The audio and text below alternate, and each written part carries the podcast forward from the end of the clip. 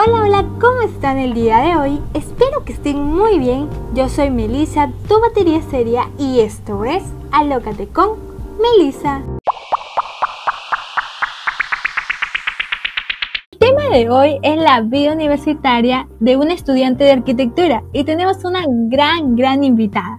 Es una chica muy divertida, inteligente, aplicada y buenísima persona. Sin más que decir, con ustedes, Pamela. Pamela, por favor, aplausos para Pamela. Hola, Hola Melissa.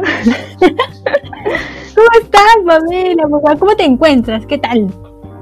Bien, gracias por invitarme, por tomarme en cuenta para tus entrevistas. Ya, muy bien, empezamos con la, con la primera pregunta y es ¿cómo ha sido tu experiencia hasta ahora estudiando arquitectura? Bueno, ya voy mi cuarto año, entonces ya he pasado muchas cosas en la universidad. Es como, o sea, todos dicen que arquitectura es cansado, que no tienen vida social.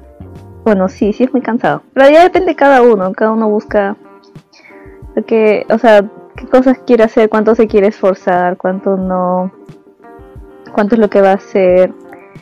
Y hasta ahora, hasta ahora sí me ha gustado bastante porque la mayoría de cosas no las haces solo, las haces con tus amigos, entonces tienes que formar grupos que dejan de ser los amigos habituales que, que no forman parte muy íntima tuya. En cambio, con mis amigos así en la universidad, por todos los trabajos que hacemos, nos amanecemos en distintas casas, en, la universidad, casi todo el día es para con ellos, entonces se forma una familia bonita y, y por eso sí, hasta ahora mi experiencia en la universidad, a pesar de que ha sido cansada y todo, tiene muchas recompensas. ¿Y cómo así elegiste esta carrera? A ver, desde, desde muy pequeña yo no tenía claro qué quería estudiar, pero mi padrino, o sea, siempre, o sea, siempre me preguntaba, ¿no? ¿Qué, te gusta? A mí, a mis hermanas. Y mis hermanas ya tenían en mente que querían algo de ingeniería o negocios, pero yo no sabía porque siempre paraba haciendo mis manualidades o, o cualquier cosa que use mis manitas, mis manos. Y él decía, de frente me dijo, estudia arquitectura. Y yo no sé, no sé, porque arquitectura no es algo, no es solo manualidades, pues es, va mucho más allá. Pero poco a poco, este, ya creo que me lo fui poniendo en mente, proyectándome a eso. Y sí, me empezó, me empezó a gustar cuando ya estaba en secundaria. Fui a algunos talleres vivenciales de algunas universidades y ahí ya te hacen ver los materiales que usas, qué temas ves. algo bien simple. Quizás lo, lo que más atrae tu, tu atención para que estudies esa carrera, pero sí, pues lo logró y empecé a estudiar primero en una universidad nacional y por problemas de huelgas, esas cosas que pasan, me cambié a otra universidad. ¿Y fue una decisión muy difícil? Ay, fue horrible, fue horrible. Yo me sentía súper mal. Oh, bueno, entrar a la universidad, a la universidad, la primera, me, sí me costó un poco, bueno, un poco bastante. Pero, o sea, sí me tuve que esforzar porque si bien no está, mm, esa universidad dicen que no es tan difícil, en arquitectura, en medicina y en algunas otras carreras, el puntaje es alto y hay bastante competencia.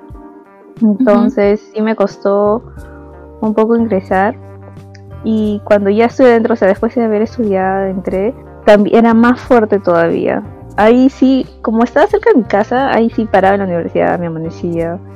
Ahí sí, ahí sí vivía en la universidad. Pero sí fue bien bonito todo ese círculo de amigos que hice. Yo no pensaba cambiarme, yo iba a quedar ahí. Pero un amigo, este, que se volvió mi mejor amigo, que lo conocí en la universidad, él me empezó a decir que no, que o sea, las cosas no van bien, no van a estar bien y dije, no, o sea, sí, eso va a mejorar, va a pasar la huelga y vamos a seguir estudiando normal y vamos a recuperar las clases. y aparte que yo tenía planeado viajar a fin de año, o sea, termina mis clases y me voy. Pero no, la universidad cerró dos meses. Después de dos meses empezó las clases y, y dijeron que las clases iban a seguir hasta casi enero, creo. Entonces tuve que cancelar ese viaje que quería hacer, ese programa para ir a trabajar a Estados Unidos. Lo tuve que cancelar. Entonces no, no me podía programar. Nada estaba fijo. No podía poner mis fechas que quería que hacer otras cosas. Dependía de lo que ellos les, daba la gana de hacer. Entonces ya hablé con mi, lo hablé con mi mamá, con mi papá. Creo que ellos lo aceptaron bien rápido porque se dieron cuenta de que no, pues no estaba bien la universidad. Pero habían otras personas que me decían, no, ¿para qué? Si es lo mismo, en el otro lado vas a pagar.